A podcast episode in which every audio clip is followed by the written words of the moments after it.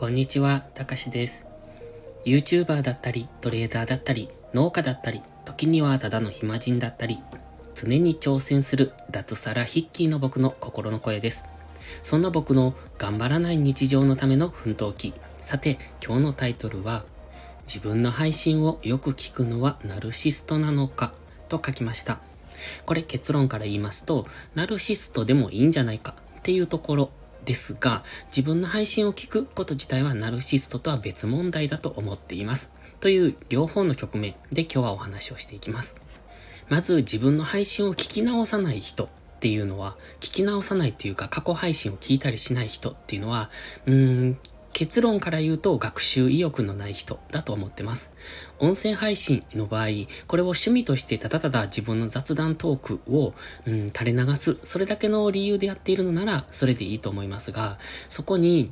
成長とか、その、たくさんの人に聞いてほしいとかいう、そういう前向きなイメージをしているのであれば、なおさら聞き直す必要があると思ってます。なんだってそうですけれども、英語の勉強だってそうですよね。えっ、ー、と、リスニングじゃないや、スピーキングの練習をするときも、自分の発音が正しいかどうかっていうのは、やはり録音して聞いてみないとわからない。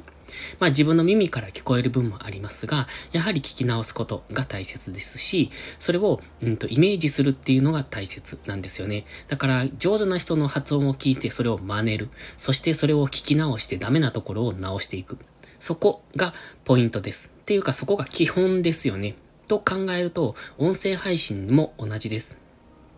自分の配信を聞き直して、ここがうん、ダメだなとか、この間が良くないなとか、この言い回しちょっと変えた方がいいなとか、うんと、ここの、なんていうのかな、例えが下手くそだなとか、ちょっとわかりにくいなとか、そういう感じですよね。あとは文章の構成。ここで先に結論を持ってきてから、あと理由付けをした方がいいなとか、そういうのもあると思うんですが、それを聞いてみないとわからない。そして別の方の、うん、よくできる方ですよね。その、人気のある方とか、わかりやすい配信をされる方の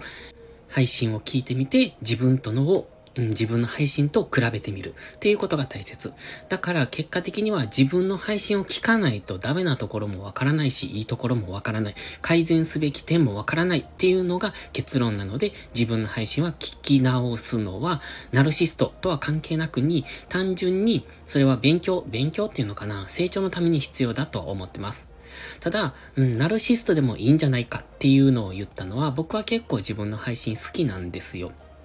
それは話が上手いとかそういうのとはまた別問題で単純に自分の配信聞いているのがね、なんでしょう？聞き慣れてる声だからなのか、聞き心地がいいんですよね。まあ、まる、ある意味子守歌なんですが。僕の、うんと、配信をよく聞いてくれている人は、その、話し方がいい、話し方っていうのかな？話すトーンっていうのかな？まあ、声質とかもあると思いますが、その辺を好んで聞いてくれてる人が多いと思うんですね。で、スタイフ聞いてくださってる方も結構そういう人がいると思うんです。で、その自分の配信の中身っていうのはそもそもないので、ないというか、ないって言うとちょっと悲しいんですけど、自分で。でも中身がある話はしていないんですよ。だからこそ、どこを、うんと注目してもらうかっていうと、あとは話し方と声と、っていうその雰囲気ですよね。まあ、その辺を好んで聞いてもらえてるんじゃないかと思ってます。そして僕もこの感じが結構好きなんですよ。だから自分の配信を聞き直すっていうのはそういう意味。結構居心地、居心地、聞き心地がいいので、だからよく聞くんです。で、昨日の、あの、ボイスダイアリーでも喋ったんですが、自分の、さえっ、と、配信をね、連続再生できないのがちょっと嫌だっていうことを言ったんですが、やっぱり連続再生できるとずーっとエンドレスで聞けるから、僕的には結構好き。で、あの、自分の好きな配信、声の方とかいるんですけど、人のを聞くとね、どうしても内容を覚えてしまうんですよ。内容を覚えるから、うんと、今度聞いた時も、あ、次この話になるなっていうのがイメージできて、あまりそれが好きじゃないんですよね。初めて聞くのだといいんですけれども、何度も聞いてると、その内容が頭に入るから嫌っていうか、なんていうかちょっと違うんですけど、なので自分の配信結構僕はナルシストっぽく聞きます。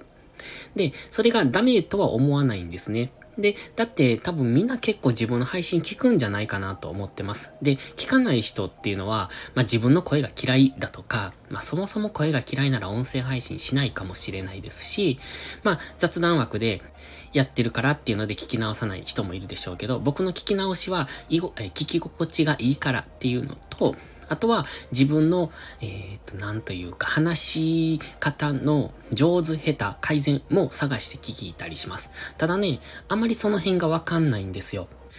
話していて、あの、ボイスダイヤリーは別です。ボイスダイヤリーなんかただの雑談枠なんで、その話があっちこっち行ったって、間が長かったり、あの、要点を得ない、こう、話内容だったりしても気にならないんですけど、そうじゃなくって、あの、デイタイム配信ですよね。こういった配信、この昼に上げてる配信なんですが、そちらに関しては、比較的テーマに沿って話したりします。まあ、今回もそうなんですけど、